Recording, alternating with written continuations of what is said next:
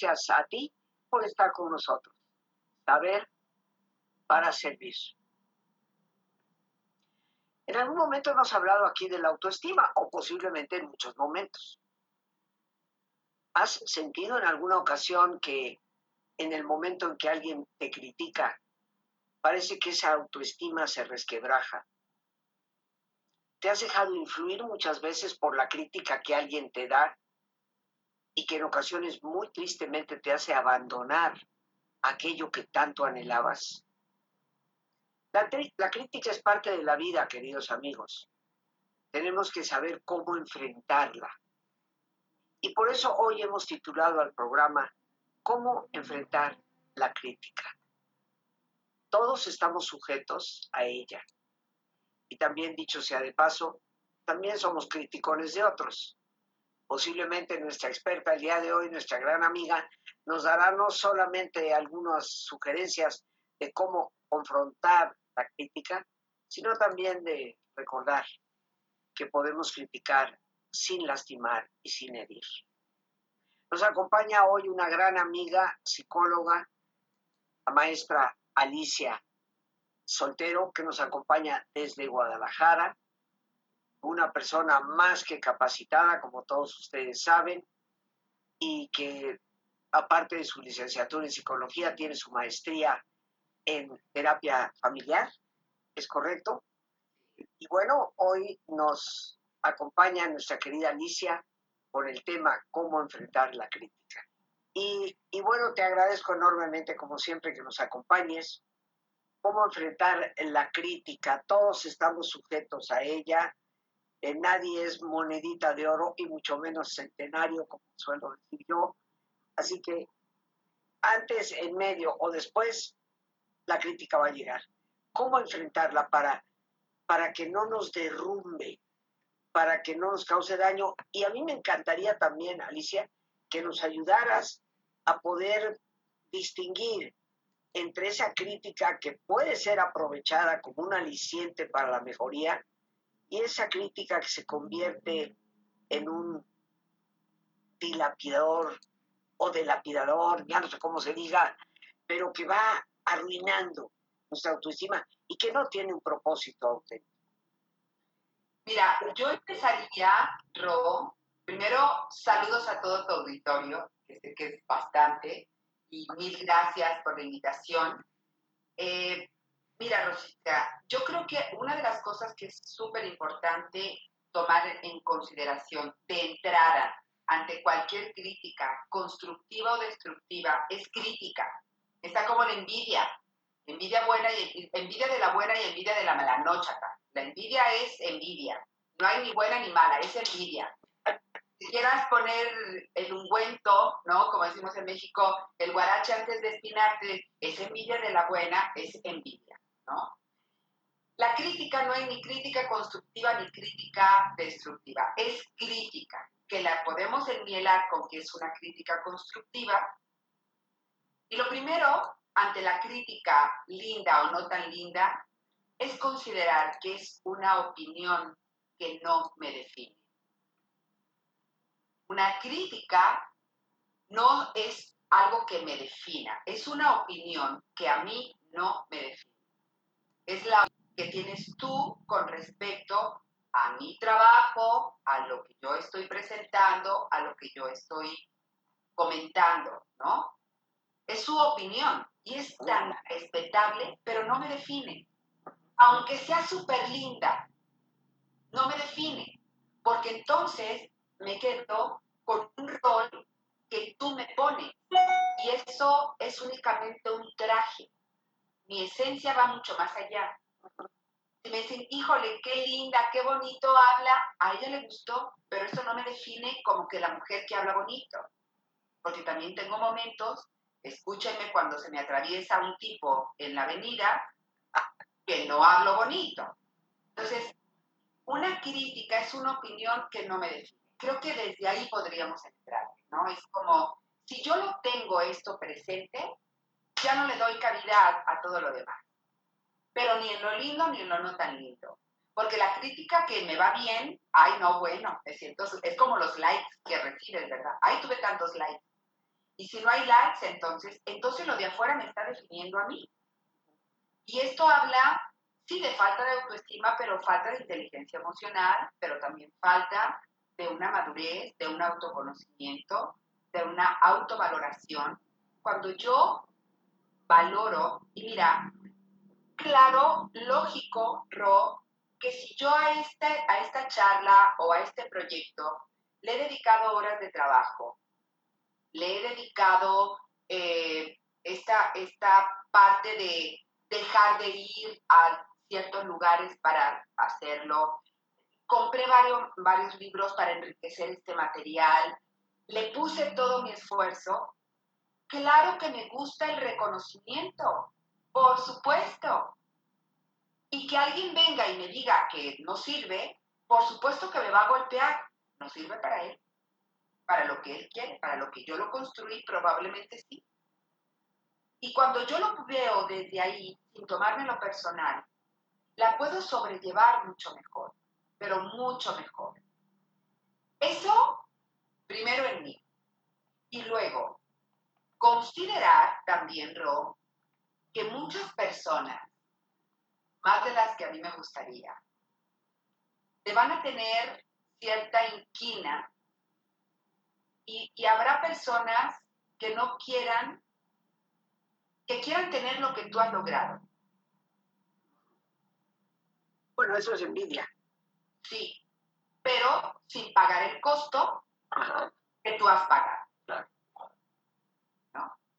Habrá otras que les va a dar coraje lo que tú has logrado. No les gusta ver que tú lo has logrado. Unas van a querer tenerlo, otras no les va a gustar que tú lo tengas. Pero ¿sabes qué es las más peligrosas? Y ahí mi sugerencia es retírate de ahí. Aquellas que no van a querer que tú lo tengas, aunque ellas lo tengan. Esas son las más peligrosas. Las que no quieren que tú tengas lo que has logrado. Aunque ellas hayan tenido muchos más logros, y esas son las más peligrosas de todas. Entonces, esa parte, esa parte, si tú la consideras, Rob, si tú volteas y ves ante una crítica lo que hay detrás, y eso no es a nivel racional, eso es a nivel intuitivo. Hay algo que me dice que esta persona no es tanto que mi trabajo no esté ad hoc no le guste o mi persona o la manera de vivir. Es que ella quisiera tener lo que yo tengo, pero no quiere pagar el precio. O es que ella no quiere que yo tenga, aunque ella tenga lo mismo o más, no va a querer que yo tenga. Y ahí es un, un ejercicio de discernimiento.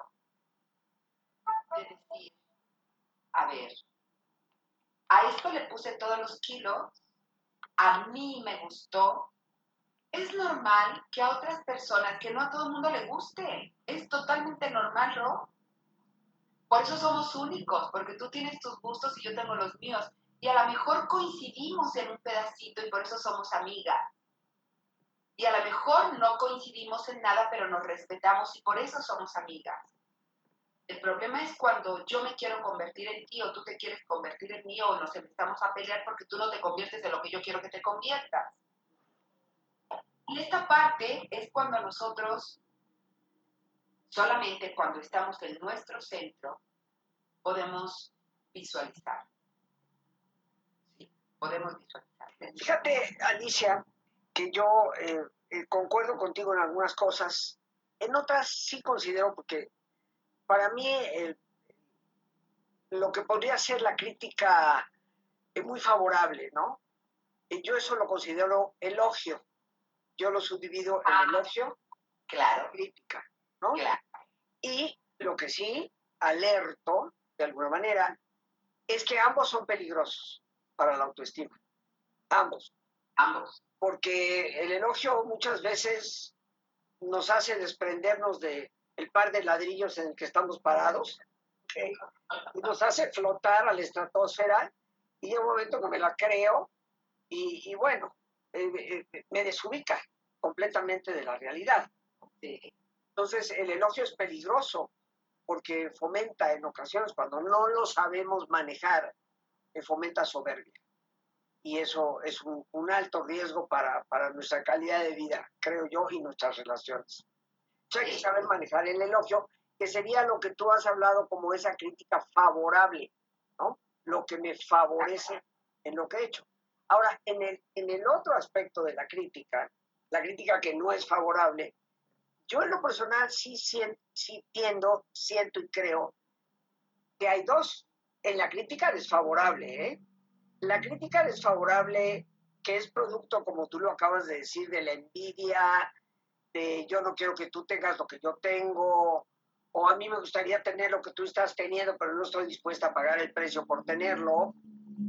Y la crítica que sí puede ser constructiva, que puede venir de alguien que te quiere, te aprecia, y te, quiere ayudar a mejorar. ¿no? Estuvo estupenda tu charla, pero creo que subrayaste demasiado este punto y, pudiera ser que hubiera personas, tú que trabajas en público, o pueden decir a mí, puede haber personas que, se sientan un poquito mal con tanta insistencia en ese rubro.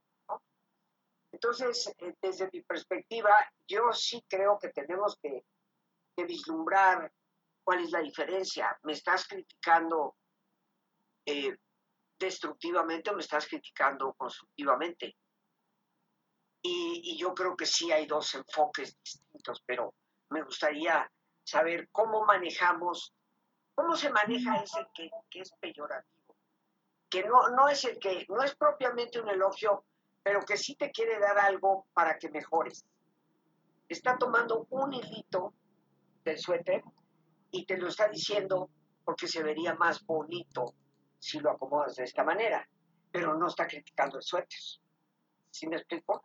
En cambio, el que te dice el suéter es una porquería. Entonces, no importa qué hilo le pongas. ¿Cómo manejamos esa crítica que podemos percibir o cómo poder distinguir entre uno y otro? Mira, yo creo, y, reitero, yo creo que el hecho que a ti te parezca que lo pude haber mejorado, seguirá siendo tu opinión. Ah, claro. ¿Verdad? Sí, sí, claro. Yo puedo estar, y aquí, sin generalizar, habrá personas que estén súper abiertas a esa sugerencia. Creo que subrayaste mucho este punto, ¿no? Si yo te pregunto a ti, Ro, Ro, dame retroalimentación de la charla, estoy abierta a recibirlo. Pero si yo llego como sábelo todo, ¿verdad? Mister Perfección, Miss Perfección, y yo llego y te digo, oye, Ro, te salió muy chula. Pero a mí cuando me dicen sí, pero es no, entonces no me salió chula. ¿No? Entonces, cuando me dicen, oye, te salió muy chula la plática, pero yo en ese momento lo corto. Digo, pero no te estoy pidiendo tu opinión. Yo te lo agradezco mucho, amiga, pero en este momento quiero disfrutar del aplauso. Si después quiero pulirlo, ten por seguro que sé que tú eres súper objetiva y te lo voy a permitir. Y como somos amigas, no lo vas a tomar como, ah, qué gacha digo yo, ¿a qué gacha tú que no me dejas disfrutar de mi aplauso? No me dejas disfrutar del momento. Porque qué gacha yo de decirte, dame chance de disfrutar de las glorias del aplauso y de lo bien que me siento ahorita por el aplauso, y luego ya me das tus, tus recomendaciones, ¿no? Yo creo que aquí está mucho implícito el respeto. Entonces, yo aquí, más de cómo manejarlo, pues yo te diría siendo súper asertiva, súper asertiva de, ya, cuando tú escuchas pero, es que te van, ya viene el consejo. No sé si yo te lo comenté una vez. Es que si a mí en el transcurso de mis 60 años, por cada consejo me hubieran dado un dólar, amiga, yo andaría en mi jet privado. yo no estaría aquí enfrente de ti platicando. Andaría yo en mi jet privado. Imagínate todos los consejos que nos dan en la vida. Sí, sí, claro. Entonces es como, como ser asertivo y decir, ¿no? Si, si yo en ese momento no estoy abierta, pero fíjate cómo todo converge en esto, en el estar yo conmigo más que en el afuera. ¿Estoy lista para recibir una retroalimentación negativa, positiva, regu? ¿Sí? Es desde mí. ¿Estoy lista? Y esto es como, yo creo que sería, y mi sugerencia sería todos los días levantarme, porque no todos los días estamos en el mismo mood. No todos los días estamos del mismo humor. Yo hoy estoy lista para, para toda la retroinformación positiva o negativa que me llegue a la vida. Porque si no estoy lista, porque hoy amanecí de luna, yo digo, cada vez que alguien me diga, oye, ¿te puedo decir algo? Si es crítica, no, chata. Mañana, mañana que ande yo en el día 29, porque hoy ando en el día 28, en el día 29 a lo mejor me lo platican, pero hoy no. Y, y, ahí está el respeto, ¿no? Claro, a mí, y tú me conoces, me pica, me pica decirte, me pica, pero intento ser respetuosa y, Ro, ¿me das permiso de decirte algo? Y si tú me das permiso, te lo digo. Y si yo te digo, oye, ¿te puedo hacer una sugerencia de tu, de tu conferencia? Pero te pido el permiso, porque yo no sé de qué mood está. Y si tú me dices, no, amiga, déjame disfrutar, perfecto. Nunca más te lo vuelvo a decir. Hasta que tú me dices, oye, amiga, ¿qué me vas a decir de aquella charla? ¿Sí? Es, yo creo que ese es el respeto. Ese es el respeto. Em, pero, pero por eso te decía yo entrar que una opinión no me define no me define como persona. Ah, no, por supuesto que no. No me define. Pero este es el problema, por eso nos golpea tanto la crítica. ¿Eh? Porque, porque la, opinión de los demás muchas veces nos define. Y cuando siempre es bonito, bonito, bonito, y te llega alguien que es feo, híjole, te, te, te golpea, ¿no? Y mira, Ro, ¿cuántos años tenemos en el medio?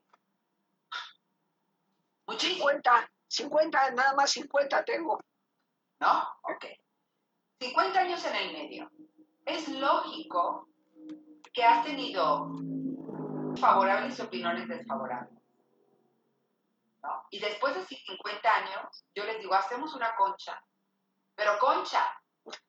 Pero también hay, esta parte donde tú dices, bueno, me queda claro que no a todas las personas les va a gustar que yo aporte esto o que aporte mi opinión y lo entiendo, pero no me define. No por eso dejaste tú de hablar de tal cosa. Sí, claro. O no por eso tú dejaste de dar la opinión de tal cosa, porque es tu opinión únicamente. Cuando tienes una base, un marco teórico, dices, como dice Pepito Grillo, y mencionas el marco teórico, ¿verdad? ¿Cuál es tu referente? Y también, y te conozco, y, en eso yo, soy muy, muy parecida a ti, en donde, y esta es mi opinión, ¿eh? esto no lo va a encontrar en ningún libro y me hago responsable. Esto viene de mí, de Alicia Soltero. Para que si usted viene y me reclama, bueno, pues yo le digo, no, pues es que esa es mi opinión. me arriesgo, ¿no? A que no le guste. Ahora, no sé cómo veas tú que aún esa crítica respetuosa, que bueno, ya si es respetuosa ya cambia un poquito el color de la cosa. Pero para mí hay un punto, y me gustaría saber cuál es tu opinión, tu forma de, cuadrarlo. Yo soy de las personas que opinan que si tú me vas a criticar por algo,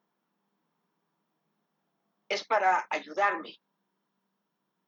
Sé que hay gente que no lo hace con el afán de ayudar. Estoy consciente de eso, ¿no? Y esa crítica, como yo digo, no nada más que entre por acá y salga por acá, sino que llegue por aquí, rebote salga y por fuera se vaya para el otro lado, para que ni siquiera penetre en mi cabeza, porque ya de aquí para acá ya pasó por el cerebro. Entonces, ni que pase por ahí. De aquí se rebota, va para atrás y para el otro lado. Pero entre la crítica, ¿cómo distingo yo que lo que me estás diciendo es realmente porque me aprecias, me quieres y crees, a lo mejor no, pero por lo menos sí crees que me puedes ayudar? Y yo ahí me baso en, ¿me puedes dar sugerencias creativas para mejorar o no?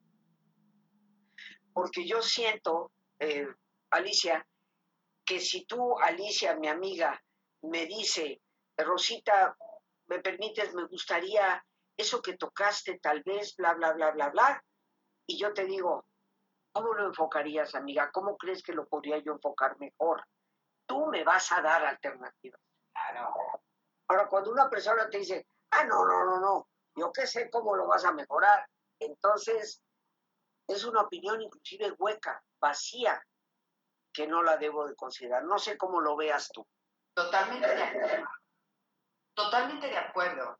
¿No? Es cuando, cuando tú, tu opinión, tu crítica, tu retroalimentación, pon el nombre que quieras, va acompañada de una aportación, la recibimos.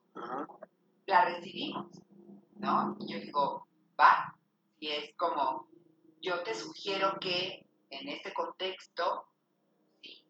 Y más todavía, mira, eh, aún en el, en el mismo México, en los diferentes estados hay diferentes maneras de movernos en una conferencia, por ejemplo.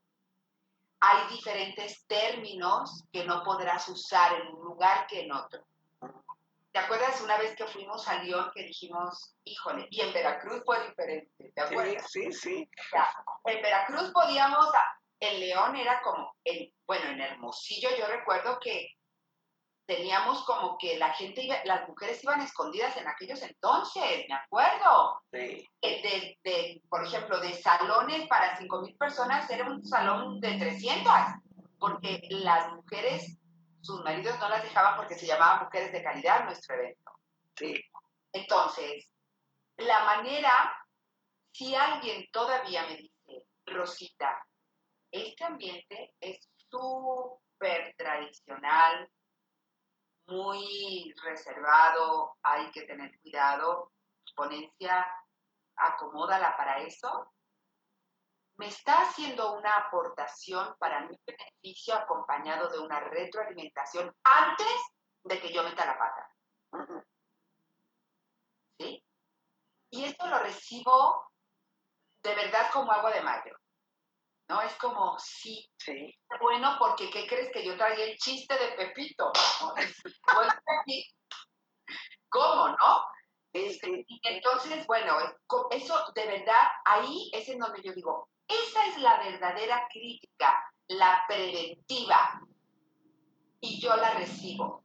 Y cuando ya me la haces después de, acompañada de, también la recibo. Y la otra, como tú dices, rebota y que se vaya, ¿no? Que se vaya. ¿Qué te parece, mi querida Alicia, si hacemos nuestra pausa del ejercicio? Claro. regresamos inmediatamente por, por supuesto. Amigos, pues llegó el momento pidiéndote que te pongas cómodo y si te es posible hacer el alto completo, el alto total, qué mejor que cerrar tus ojos. Y en una posición cómoda con tus ojos cerrados, toma conciencia de tu respiración, el entrar y el salir del aire en tu cuerpo. E imagina cómo al inhalar, así como llevas oxígeno a tus células, inhalas también serenidad para tu mente. Al exhalar, así como tu cuerpo se libera de toxinas, imagina cómo en ese aire que sale también te liberas de todas las presiones y todas las tensiones. Respira profundamente. y relaja tu cuero cabelludo. Todos los músculos que cubren tu cabeza.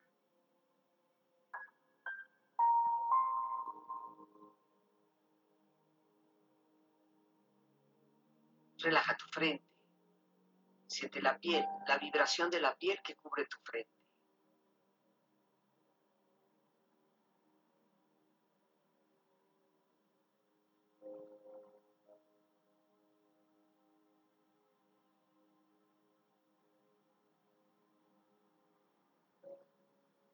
Relaja tus párpados, los tejidos que rodean tus ojos.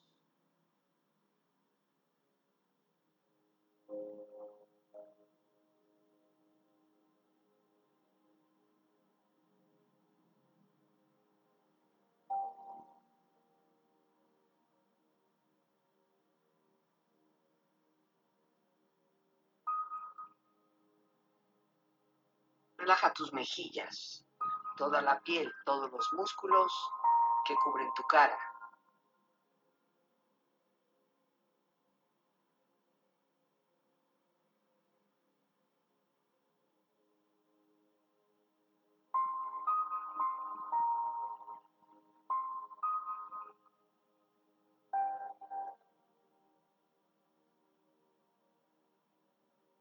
Relaja tu cuello y tu garganta. Siente su flexibilidad, equilibrio, balance.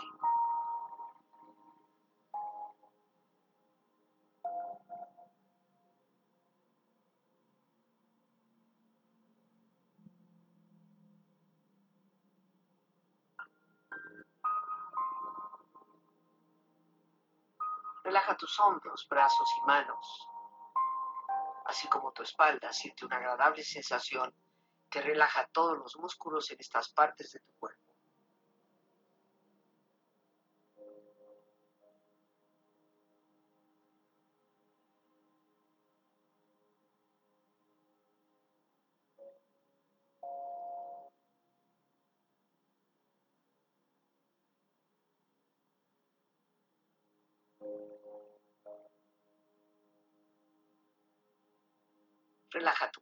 Exterior e interiormente, relajando todos los músculos, imaginando a todos tus órganos internos funcionar rítmica y saludablemente.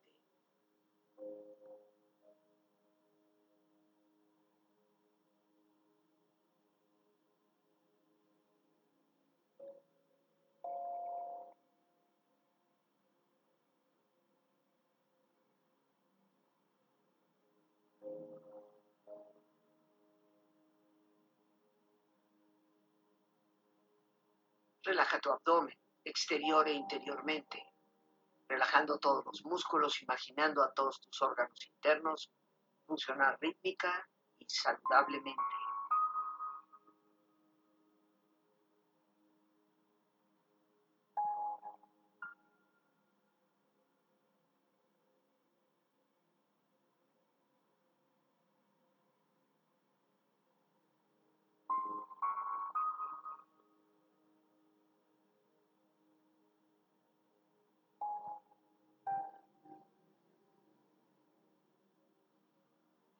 Relaja tus muslos, tus rodillas, siente la piel, la vibración de la piel que cubre estas partes de tu cuerpo.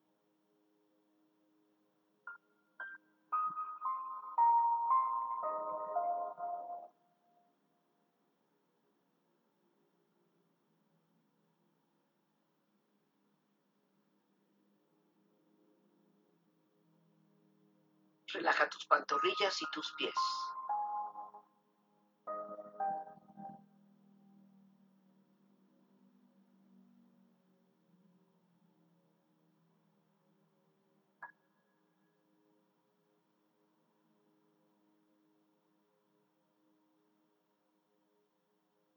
Con tu cuerpo profundamente relajado, proyecta en tu mente la imagen de un lugar ideal para el descanso. Imagina los colores, los sonidos, los aromas. Es una escena de belleza y paz. Siente estar ahí.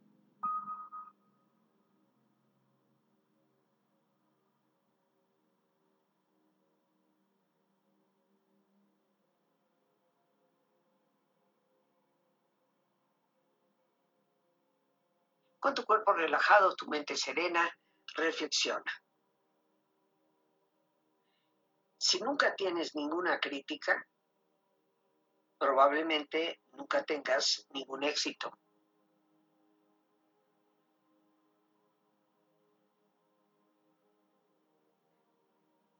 El que anda a pie critica tu carro. El desempleado critica tu trabajo. El soltero critica a tu novia. El infeliz critica tu progreso.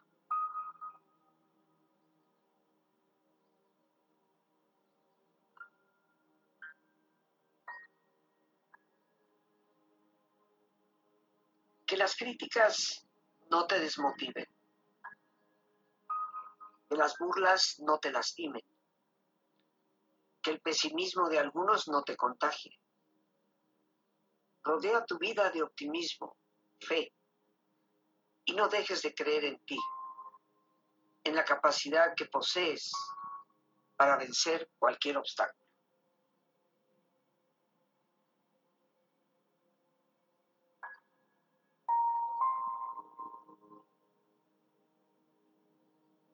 Respira profundamente. Relájate bien. Con esta experiencia empieza lentamente a estirarte, brazos, manos, piernas y pies, moviendo tu cuello, bostezando si lo deseas, haciendo que tu cuerpo retome su nivel de actividad habitual hasta muy lentamente abrir tus ojos. Ojos abiertos, bien despierto, muy a gusto, bien descansado y en perfecto estado de salud, sintiéndote mejor que antes. Estamos con nuestra gran invitada, la maestra psicóloga Alicia Soltero. Estamos hablando de cómo enfrentar la crítica. Y bueno, mi querida Alicia, creo que nos has dado una visión muy importante porque tú, al igual que yo, sabemos que en ocasiones la autoestima de ciertas personas se derrumba por, por, una crítica que honestamente ni siquiera viene al caso, ¿no? Y total que preparaste una cena exquisita para toda tu familia, pero tal vez el postre se le pasó un poquito lo dulce o le faltó un poquito de dulce. Y nunca falta el que viene y te dice, todo muy rico, pero ese postre te quedó. Cuando realmente has hecho algo que no solamente cuenta en sí la comida, sino el cariño, el interés, la organización, etc. Y debemos de tener esa capacidad de discernir, como tú nos lo dijiste y lo anoté. Debemos realizar discernimiento para saber por dónde y por qué es que viene esa crítica. Dice, sí, ante una crítica, muchas personas se derrumban. Y esto creo que me lleva a desarrollar, a la necesidad de desarrollar en mí la compasión. Si yo recordara que frente a mí hay una persona que tiene un corazoncito igual que yo, con una historia que no la conozco, yo podría entonces tocar la compasión. Para mí la definición de compasión es desde mi amor ver el dolor de otra persona. Y que esto va de bidireccional. Cuando voy a tirar una crítica, acordarme si va a ser, mis palabras van llenas de compasión y de misericordia. Misericordia es poder ver desde el corazón la miseria humana porque si no van, me remito al sabio tambor de la película de Bambi, que decía, si al hablar no has de agradar, lo mejor será callar, ¿no? Es como, creo que es un excelente momento y, me gustaría en tu espacio la invitación a, creo que es el momento de desarrollar la, la compasión y la misericordia ver que la persona que tengo frente a mí es un ser sintiente y que tiene un corazoncito igual que yo y que trae una historia y que quizás un comentario mío la aniquile. Si tenemos esto en mente, híjole, ¿no? Por un lado, para hablar. Y por otro lado, yo como persona, hacer una reconsideración de, de mis valores. Y si lo que yo estoy haciendo va en congruencia con lo que para mí es valioso, con ese valor, los, una vez te escuché a ti decir, a ti específicamente, la gente dice que no hay valores. No, los valores están, hay cada día menos gente que los practica, que es otra cosa, pero los valores existen, ¿no? Es como decir, si mi actuar está en congruencia con lo que yo valoro, puedo entender que alguien tenga otra jerarquía de valores y no le dé la misma, el mismo peso a esto que yo estoy diciendo o haciendo. Y si dentro de los valores estoy incluyendo el respeto, entonces puedo respetar que tu opinión es solo tuya y que no me define. ¿No? Tenemos otra jerarquía de valores. Claro. Eh, me gusta que de alguna manera estás cerrando con lo que iniciaste eh, porque me parece muy contundente y muy claro, ¿no? Una crítica, eh, una valoración de otra persona, el comentario que viene, dulce o amargo, no nos define a nosotros como personas. Es la opinión, es el pensar, es el sentir, de acuerdo a la jerarquía de valores que esa persona tiene y que no necesariamente coincide con, con la mía, ¿no? Inclusive en ese comentario que decíamos, oye Rosita, pues no subrayes tanto este punto, por tal o cual, puede ser que me lo esté diciendo con la mejor intención, pero puede ser que yo tenga la intención de que subrayar ese punto está apuntalando un valor que para mí es importante. Claro. ¿verdad? Entonces, ese discernimiento siempre será imprescindible. Claro, pero, claro. ¿Algo más que quieras añadir, mi querida Alicia? Nada más, Ro, creo que lo hemos agotado. Ya sabes que es poco pero espeso. Sí. Es así como poco pero espeso. Es, sí, reitero eh, que, y es mi sueño, la verdad, este es mi deseo de cumplir. Para mí, trabajar mucho más en la compasión, yo como persona, es que se lo traigo ahorita, ¿eh? es así como, como mi plan de la siguiente década de los 60, ¿no? Es como ser más compasiva conmigo primero, primero conmigo, porque a veces soy una verdadera tirana, ¿no? Conmigo. Este, pero ojalá pudiéramos, y creo que es, eh, eh, ahorita lo que se está moviendo y lo que se ve es como poder cultivar eso, Ro. Creo que nos falta mucho todavía, ¿no? Esta compasión por, por el otro. A veces, de veras, hay, hay individuos que nos hacen la tarea muy. Dios mío, ¿de dónde salgo compasión para este burro, no? Pero, pero a final de cuentas, pues el trabajo es personal, ¿no? El trabajo es personal. Y, y decirle, si lo que tú hiciste, le pusiste el 100% del esfuerzo, fue congruente con lo que tú valoras, entonces que la opinión del otro no te mueva porque el resultado es multifactorial. Lo único que depende de ti es el esfuerzo. El resultado no. ¿Sí? Y podrá decir, no me gustó, pero mira, pues esta es mi aportación. Va congruente con lo que yo pienso, con lo que yo hago, con lo que yo digo, con lo que yo siento. Y se vale que no te guste, no lo pongas en tu proyecto. Pero no lo voy a modificar como tú esperas porque sería traicionar mis valores.